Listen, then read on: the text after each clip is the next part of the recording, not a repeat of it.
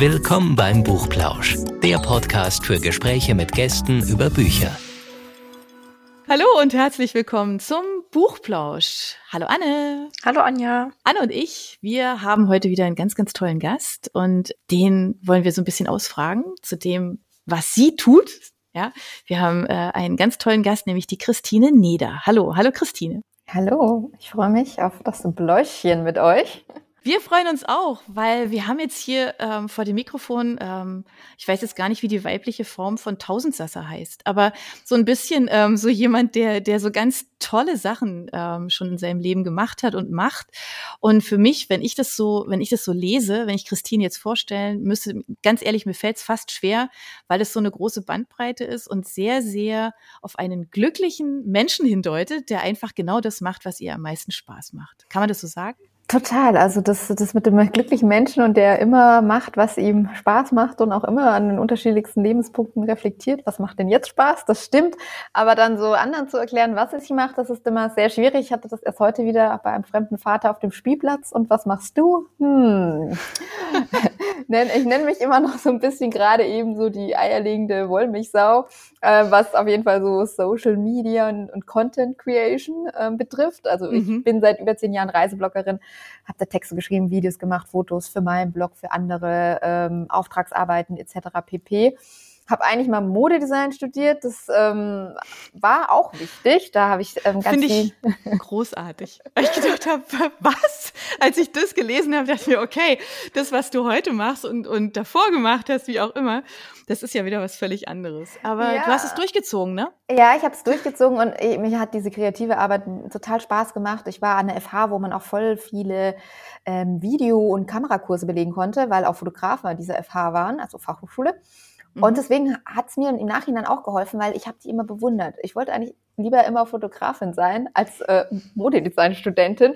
Und lustig, dass ich dann eigentlich auch ähm, so ein paar Jahre später sagen konnte, ja, ich arbeite auch als Fotografin. Also da habe ich, glaube ich, diese Leidenschaft sehr entdeckt. Mhm. Und äh, da habe ich auch das Reflektieren gelernt. Denn da wurde mir Schritt für Schritt immer bewusster während des Studiums, nee, das ist überhaupt nichts für mich ich konnte nicht nähen, leider. Ich kann es immer noch nicht. Es ist mein Grauen zu nähen, dieses Genaue, es ist schrecklich. Und eigentlich muss man nicht so gut nähen können, wenn man sich halt nicht selbstständig machen möchte, aber dann irgendwie in dieser Industrie zu arbeiten, die total irre ist, ähm, wo du halt entweder für eine große Marke arbeitest und deine Kreativität dann ist, okay, diesen Sommer verschiebe ich die Hosennaht um drei Zentimeter nach oben, ist, glaube ich, auch nicht sehr erfüllend.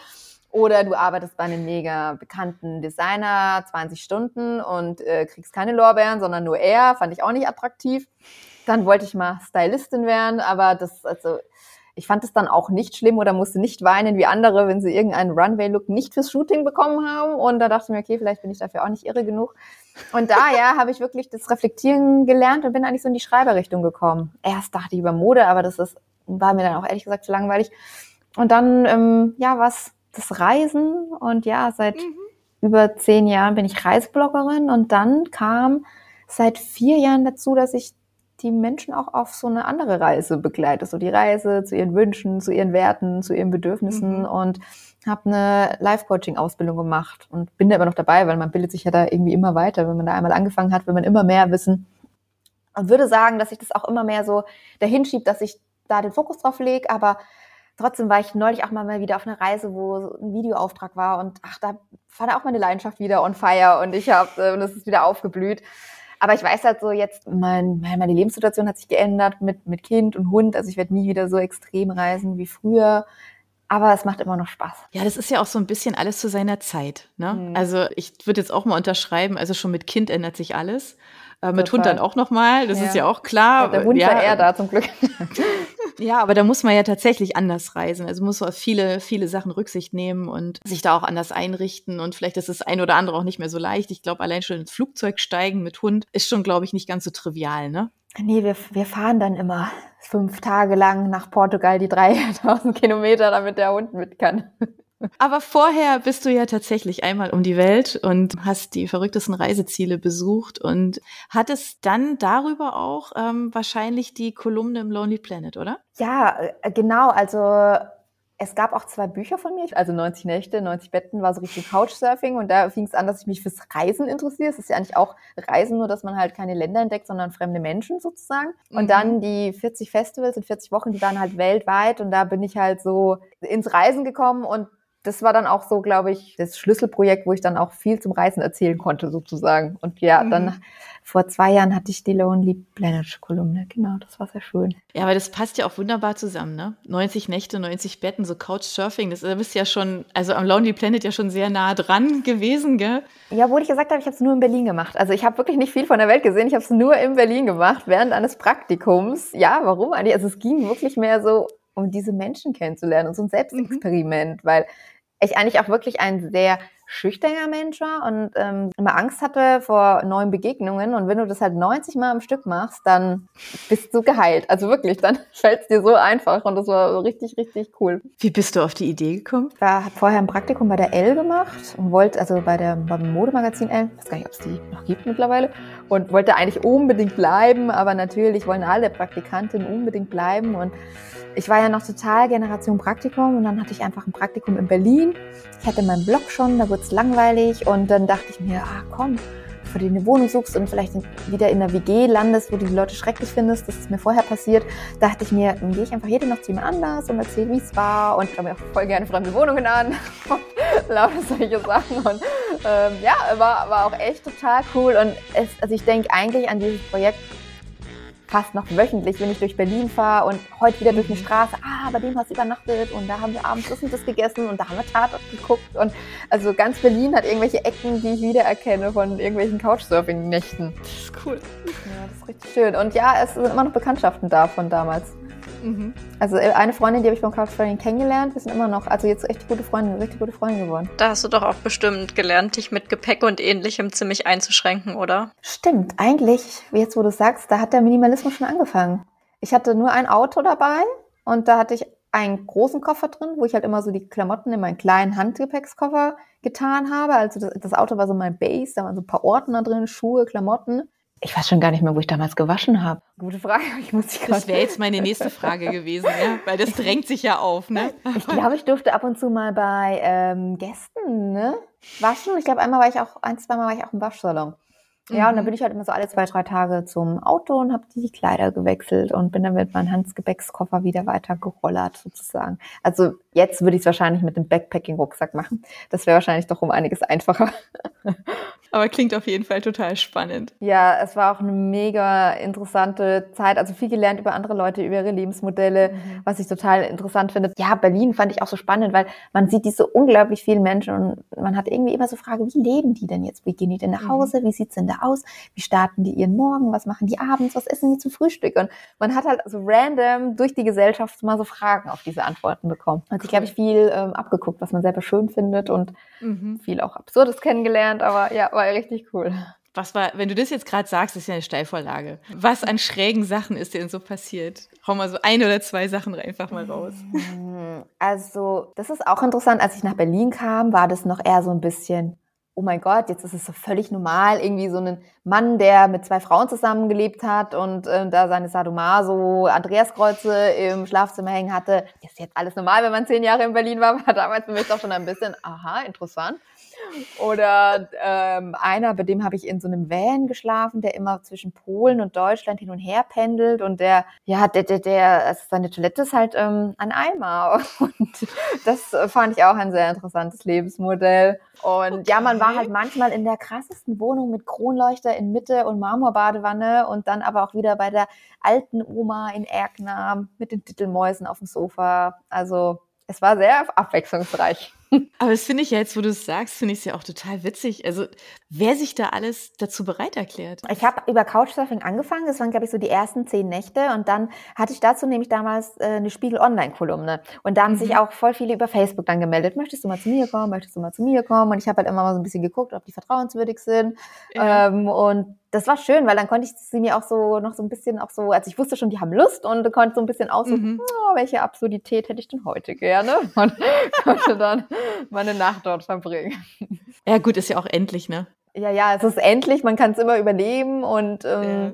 das Coole ist wirklich, dass man so viele unterschiedliche Menschen kennenlernt, die man sonst niemals kennenlernen Mhm. würde. Und ich glaube, das ist jetzt ah, lustig, so irgendwie so zehn Jahre später nochmal so darüber zu reden. Ähm, hat man da wirklich eine gute Menschenkenntnis bekommen nach diesen 90 Nächten und diesen 90 unterschiedlichen Typen?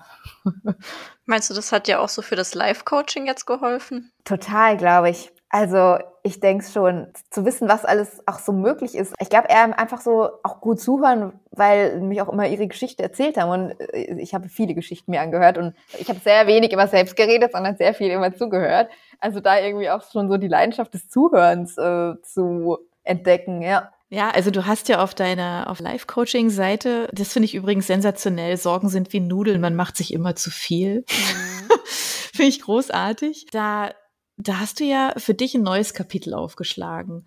Ist das was, was dir auch, ähm, sage ich mal so, also gut, klar, mit den Leuten natürlich sowieso ganz viel Abwechslung bietet, aber was so jetzt in dein Lebenskonzept halt einfach auch gut reinpasst? Ich bin da schon dazu gekommen, als ich auch noch kein Kind hatte, also als ich auch hätte noch viel mehr reisen können, aber Mhm. ich hatte irgendwann mal eine Überdosis am Reisen. Das hört sich total ähm, schräg an, aber wenn man jeden Monat zweimal irgendwo hinfliegt, auch äh, sechs Fernreisen im Jahr macht, das ist einfach total gaga.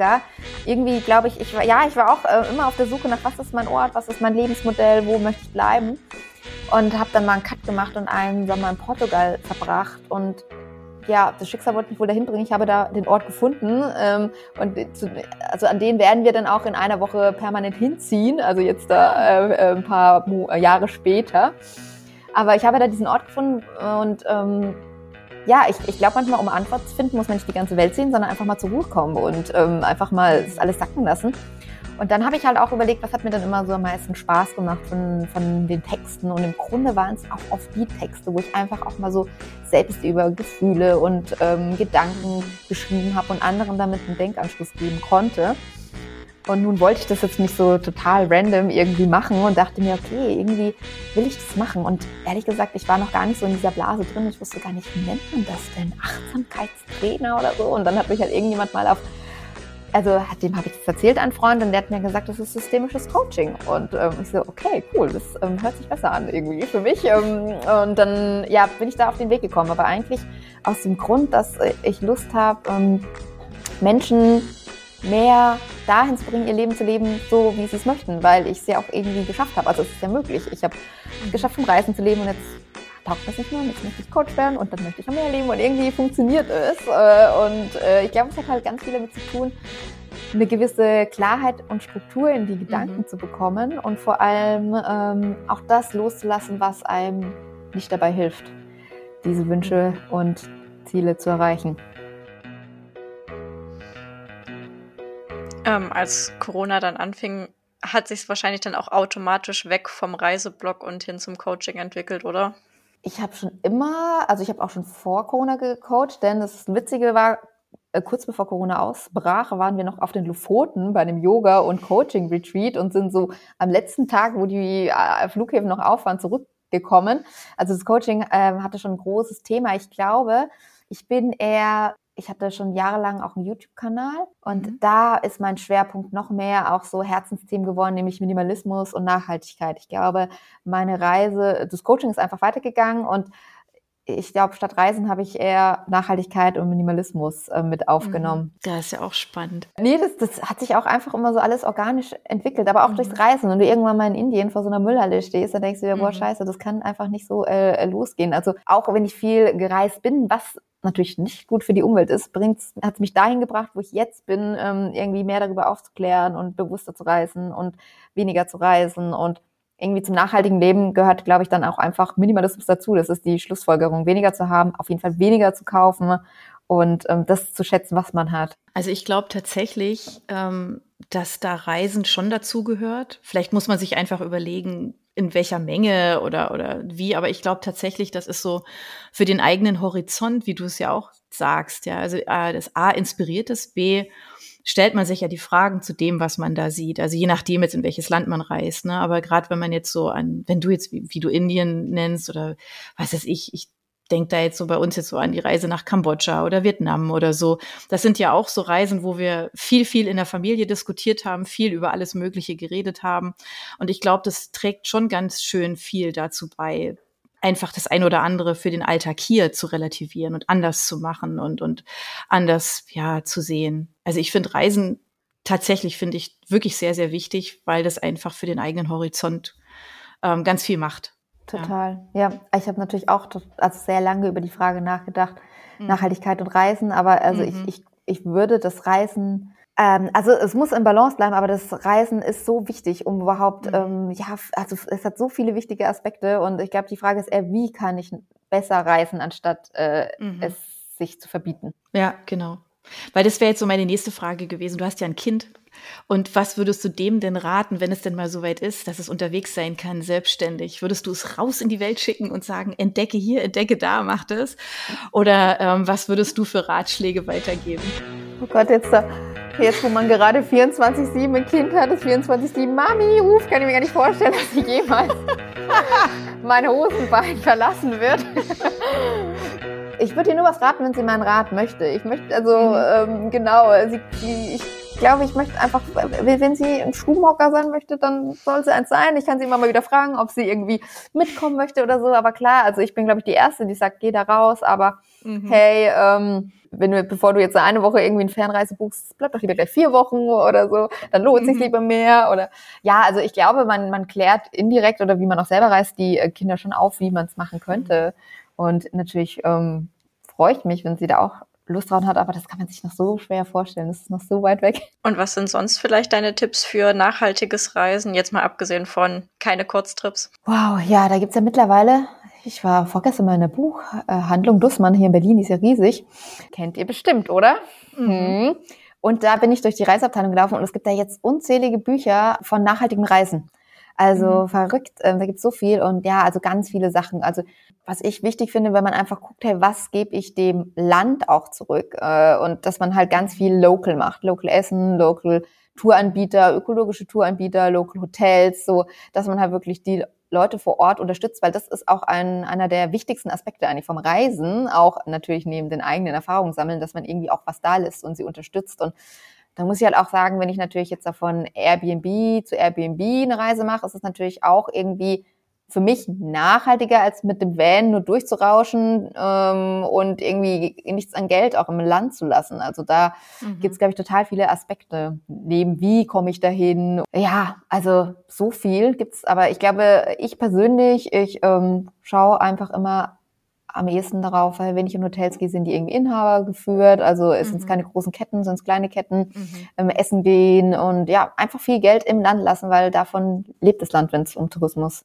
ja, ist ein guter Tipp. Wenn es jetzt draußen so richtig eklig wird, also aus deiner Erfahrung, wenn du jetzt so zurückblickst und auch das, was dich sonst so umtreibt, reisetechnisch immer dabei nochmal kurz bleiben, wenn es jetzt so richtig draußen eklig wird im Herbst, hättest du da irgendwie so Empfehlungen, wo du sagst, okay, jetzt echt was fürs Gemüt, für die Seele, irgendwas, was einen da so ein bisschen aus diesem grauen Loch da rausholt? Ja, das ist momentan etwas schwierig, äh, aber ich glaube, was also ich war einmal im Winter in Marokko, das war wunderschön. Portugal ist natürlich auch wunderschön.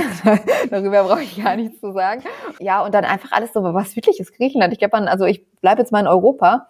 Mhm. Ähm, ich denke, Montenegro könnte ich mir auch gut vorstellen, was, was man nicht so kennt. Aber auch wenn man mal Winterurlaub machen kann, warum nicht mal Skifahren in, ja. in Rumänien? Das ist, glaube ich, auch voll das tolle Erlebnis. Ähm, da gibt's auch Skilifte und kann man mega gut mhm. Skifahren, kann man vielleicht noch Bären sehen, hat auch noch Abenteuerurlaub mit dabei. Also einfach mal so ein bisschen gucken in Europa, äh, was kennt man noch nicht so und äh, wo könnte es mhm. denn auch super sein? Hatte ich, also das müssen wir dich einfach fragen, glaube ich. Ähm, mhm. hatte ich sowas auch ähm, der Stefan Raab gefragt, als du bei ihm warst? Nee, da ging es ja, da war ich noch gar nicht so ein Reiseblock. Da mhm. war ich ja mhm. mit dem 90 Nächte, 90 Betten Projekt. Ja. Oh Gott, ey, ich könnte mich an nichts mehr erinnern, was er mich gefragt hat, aber ich glaube, es war relativ harmlos, außer dass er, glaube ich, ich weiß nicht, hat meinen Namen falsch ausgesprochen, hat gesagt, hier kommt Christina, glaube ich.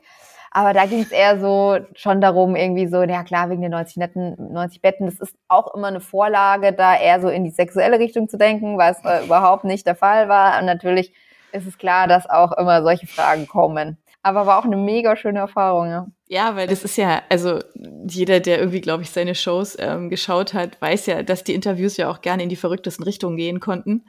Ähm, insofern, ja, das ich muss bin noch gut weggekommen. Ja, okay, cool. Ich musste mich danach nicht schämen. ja, ich meine, du bist viel rumgekommen. Hast du eigentlich immer viele Bücher dabei gehabt? Also liest du gerne?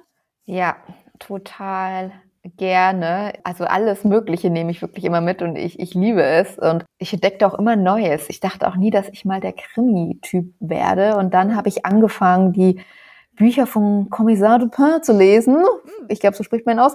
Und dann bin ich in die Bretagne gefahren und habe mir diese komischen Schauplätze von diesem Krimi angeguckt, wie so ein richtig guter deutscher Tourist. bin ich da abgefahren, Granitküste etc., wo halt alles ähm, steht. Das hätte ich auch nie gedacht, dass mich ein Buch so fesselt, dass ich äh, die Gegend sehen möchte. Und wenn ich jetzt nach Portugal Sehnsucht habe, dann lese ich die Krimi-Reihe aus Portugal, Leander Lost äh, ermittelt da an der Südalgarve. Und ja, aber echt ähm, querfeld ein, Beet, querfeld ein, etc. lese ich alles, ähm, was so, mhm. was also ich interessant finde. Und ja, ich war ja erst wie gesagt, in diesem Dussmann und habe da auch wieder fünf Bücher gekauft, obwohl ich erst alles aussortiert habe. Aber bei Büchern werde ich auch echt schwach. Und da finde ich was äh, in Papierform auch noch schöner als ein Kindle, den ich auch habe. Mhm. Ja, das kann bestimmt jeder nachvollziehen. Aber fürs Reisen ist der Kindle sicher besser. Das stimmt, das stimmt. Du hast jetzt gesagt, du hast dir viele Bücher gekauft, du liest sehr gerne. Was hast du denn zuletzt gelesen? Was könntest du denn empfehlen? Ja, also ich bin gerade dabei, finde ich super schön. Der Wald, vier Fragen, das Leben und ich. Okay. Und das erinnert mich so ein bisschen an die Bücher von dem John Strelecki, dieses Café am Rande der Welt. Mhm. Und Wiedersehen am Café am Rande der Welt. Ähm, das ist sehr, sehr schön, sehr seicht, aber sehr schön. Das habe ich als letztes gelesen. Jetzt ähm, lese ich parallel noch ein Coaching-Buch. Ich bin jetzt auch schon so ein Multileser geworden. Irgendwie mhm. einen schönen Roman, der mir Freude macht und dann noch so ein bisschen Fachliteratur zu bilden. Ja, äh, das lese ich gerade so und das wechselt sich auch immer. Ich weiß noch so, als ich als ich gerade so auch dieses 90 Nächte Projekt gemacht habe, da habe ich zum Beispiel Deutschboden von Moritz Uslar gelesen. Okay. Das ist, da habe ich ganz viele Erfahrungsberichte gelesen. Der ist zum Beispiel irgendwie regelmäßig nach Brandenburg zu Neonazis gefahren, mit denen er gelebt, um darüber zu schreiben. Also so ganz äh, mhm. äh, absurde Dinge. Aber ich glaube, ähm, wenn ich mein Lieblingsbuch der letzten Jahre sagen müsste, dann ist das Arbeit und Struktur von Wolfgang Herrendorf. Der hat Chick geschrieben. Das kennt ja. ihr bestimmt, oder? Den Jugendroman. Mhm. Und der äh, hatte auch einen Blog und der hatte dreieinhalb Jahre einen Hirntumor und hat es in seinem Blog geschrieben und ähm, nach seinem Tod wurde der Blog gedruckt. Und ich finde es so schön eigentlich, weil er diese dreieinhalb Jahre, obwohl er wusste, er hat einen ähm, Gehirntumor, trotzdem weiter seine Arbeit gemacht hat und seine Struktur beibehalten hat, weil das war das, was er wirklich äh, geliebt hat, das Schreiben. Und die Struktur, die, die hat ihm auch die Kraft gegeben. Und irgendwie, auch wenn das Buch so traurig war, es ist doch schön, wenn man das Leben jetzt schon so gestaltet und das jetzt schon macht, dass auch wenn man jetzt eine schlechte Nachricht bekommen würde, dass man krank ist, es trotzdem weitermachen möchte, mhm. weil es ist das ist, was man machen möchte. Und das war so irgendwie, ich weiß doch, das habe ich am 31. Dezember zu Ende gehört. Es damals als Hörbuch. so ein richtiger Downer, aber trotzdem so schön irgendwie erstrebenswert sowas zu finden, wo man sagt, hey, oder sich das auch immer zu fragen, hey, wenn ich jetzt eine ganz schlimme Nachricht bekommen würde, was würde ich in meinem Leben ändern? Und wenn man dann sagen kann, hm, eigentlich ist alles cool, ich würde einfach so weiterleben, das Leben genießen, ist doch eigentlich eine schöne Idee. Das ist eine ganz schöne Idee. Eine ganz, ganz schöne Idee. Spricht aber eben dafür auch, dass man tatsächlich vielleicht den einen oder anderen Schritt einfach wagt, um sich diese, diese Situation zu erfüllen. Dass man vielleicht, ja, einfach auch so ein bisschen Mut mit sich mitbringt, ja, und dann, dass man hier den Schritt geht. Aber es macht ganz viel, wenn man sich ähm, das so verwirklicht, dass man die Sachen macht, die man gerne tut. Ja, und oft ist es so, wenn man sich mal fragt, okay, was passiert im schlimmsten Fall, dann ist sehr, sehr, mhm. sehr oft zu 80 Prozent der schlimmste Fall die Ausgangssituation. Dass einfach alles wieder äh, so ist wie vorher. Und dann denkt man sich, okay, das ist ja eigentlich nicht wirklich schlimm, oder? Auch so, wir gehen jetzt nach Portugal. Okay, wenn da alles nicht klappt, dann kommen wir wieder zurück nach Berlin. Also das mhm. ist, äh, das ist mhm. dann das, das Worst Case sozusagen. Wie kam es denn jetzt zu dem Schritt, also dass ihr das macht, dass ihr hier die Zelte abbrecht und nach Portugal geht? Ja, das war auch ein schleichender Prozess. Also ähm, vor sechs Jahren war ich mit einer Pressereise zum ersten Mal in Portugal, fand es schön, habe das Surfen ausprobiert, wo ich nie dachte, dass mir das gefallen würde, weil ich eigentlich Angst vor tiefem Wasser habe, aber fand es mega cool. Bin ein Jahr später mit meinem Freund hin und habe ihm auch das Surfen gezeigt, der fand es auch schön. Dann wieder ein Jahr später wir, haben wir gesagt, okay, wir bleiben mal zweieinhalb Monate am Meer. Das war da, wo ich das auch mit dem Coaching so entschlossen habe. Wir mieten uns mal ein Haus, wir nehmen uns Zeit für Freunde, wir laden die ein und lernen surfen. Und dann hat es uns da so gut gefallen und ähm, dass wir halt irgendwie gesagt haben, ey komm, wir, wir, wir schauen uns mal Häuser an und vielleicht können wir hier uns irgendwie auch was kaufen. Und das ähm, hat nicht funktioniert, ähm, weil wir auch gar das Geld nicht dafür hatten, aber wir haben dann ein Grundstück einfach gekauft, so random. So, komm, lass uns mal ein Grundstück kaufen. Dann haben wir wenigstens ein Grundstück. Und jetzt hat's halt dann, also wir sind immer wieder im Winter hin für zwei Monate und haben auch wirklich so Schritt für Schritt, wir haben eine Architektin und gesucht und dann dies und das, alle Schritte gemacht. Dann kam Corona, dann wurde alles doppelt so teuer, dann mussten wir wieder alle Pläne neu machen, weil alles zu teuer wurde. Aber es steht da jetzt ein Haus, es sind noch keine Fenster drin, aber so vier Jahre nach dem Kauf haben wir es geschafft, dass da ein Haus steht, noch ohne Fenster. Aber ähm, ja, dass wir da auf jeden Fall was haben wollten, weil das, wir wussten, ey, das ist ein Ort, da wollen wir viel, viel Zeit verbringen. Mhm. Und wir dachten uns auch erst so ein 50-50-Modell, so sechs Monate Berlin, sechs Monate Portugal. Aber wir sind jetzt letzten September, wollten wir nur zwei Monate nach äh, Portugal und durch Corona sind wir irgendwie mit dem Auto nie wirklich zurückgekommen, äh, ohne dann irgendwie Jahre in Quarantäne zu müssen. Und so wurden noch zwei, neun Monate. Und dann haben wir gemerkt, ey, es gefällt uns total gut und wir hatten da auch eine Kinderbetreuung und die ist uns auch wichtig und das mit 50-50 funktioniert mit der Kinderbetreuung dann auch nicht und mhm. lass einfach neun Monate Portugal und drei Monate Berlin machen und das dann so irgendwie ja regeln und mal ausprobieren, wie es ist. Und ja, die Idee ist auch erst so die letzten Monate entstanden, mhm. als man auch mal irgendwie gesehen hat, okay, dieses Haus könnte auch irgendwann mal stehen, wir müssen nicht immer Miete zahlen, dann ist das natürlich nochmal was anderes, wenn es auch so vorangeht. Ja. ja, Mensch, das ist ein krasser Schritt. Äh, wann geht's wirklich los? jetzt dann in den nächsten Tagen, oder? Ja, die Wohnung ist schon so gut wie leer, also wir vermieten die möbliert. Das heißt, da musste ich auch jetzt noch mal ausmisten ohne Ende. Ja, da kann ich auch noch ein Buch empfehlen. Die Macht des Minimalismus, wenn jemand mal da ein bisschen was äh, lesen möchte okay. oder gibt's auch als Hörbuch bei Spotify, okay. glaube ich. Was hat es mit dir gemacht? Ach, es hat nochmal bestärkt, warum ich das alles so toll finde, das Ausmisten, was es mir gibt. Und es hat auch so ein bisschen nochmal, ich bin ja der, der großen Überzeugung, dass wenn man im Außen anfängt, aufzuräumen, irgendwann im Inneren landet und dann wird's richtig spannend. Da äh, freue ich mich dann auch immer so mitzumachen.